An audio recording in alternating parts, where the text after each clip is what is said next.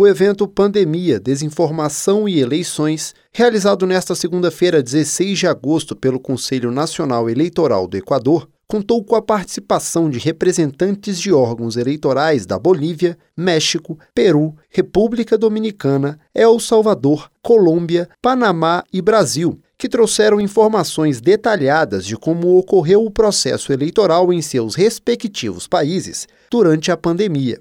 O representante brasileiro no evento foi o chefe da assessoria internacional do TSE, José Gilberto Scandiuti, que relatou como o país conseguiu realizar as eleições de 2020 com sucesso, mesmo em meio à pandemia de Covid-19.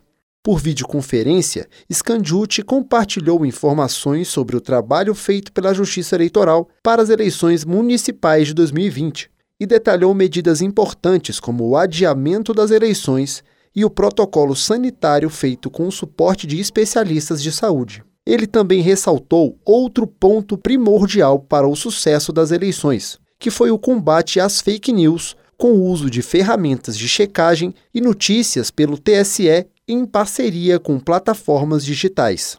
O evento segue com palestras e mesas redondas na terça-feira. Parte do conteúdo está disponível no canal do Conselho Nacional Eleitoral do Equador CNE Equador no YouTube.